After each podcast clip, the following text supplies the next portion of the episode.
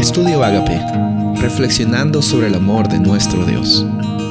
El título de hoy es El gran conflicto en la intimidad. Génesis 39, 23. Como el Señor estaba con José y hacía prosperar todo lo que él hacía, el guardia de la cárcel no se preocupaba de nada de lo que dejaba en sus manos.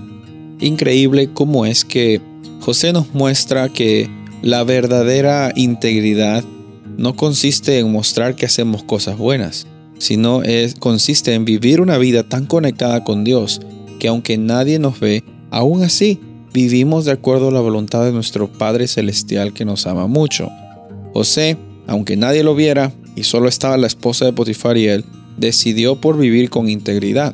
No porque él no estaba viviendo una vida con integridad para que la gente lo vea, él estaba viviendo una vida de integridad como una respuesta a las bendiciones de Dios. Y la bendición más grande de Dios es el propósito y la identidad que recibimos cuando por fe declaramos que somos hijos e hijas suyos.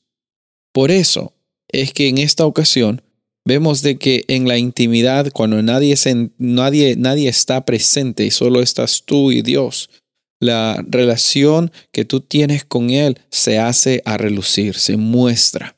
Y de la misma forma, cuando fue injustamente eh, acusado y, llevado a la cárcel, José sigue permaneciendo firme a su llamado, al llamado que él tiene, a, a, la identidad que él vive, que él proclama. Dice aquí de que Dios estaba con José en la cárcel la pregunta es, ¿dónde es que está Dios cuando estoy pasando por problemas? Bueno, Dios estaba con José en la cárcel, porque la cárcel no es una no es necesariamente lo peor que nos puede pasar. Lo peor que nos puede pasar es que no existan buenas noticias en nuestra vida.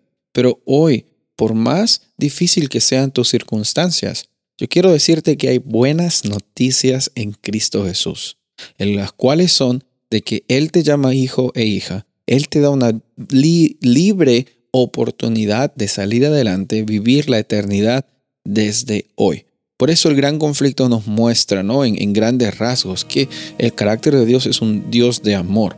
¿Sabes qué? Tus circunstancias no definen realmente lo que tú vives, sino cómo es que tú te identificas en los momentos más altos de tu vida y en los momentos más bajos de tu vida. Y sabes, Dios está contigo en ambos momentos decides abrirle tu corazón en todo momento y seguir viviendo por fe en esas promesas que Él tiene para ti en la Biblia? Soy el pastor Rubén Casabona y deseo que tengas un día bendecido.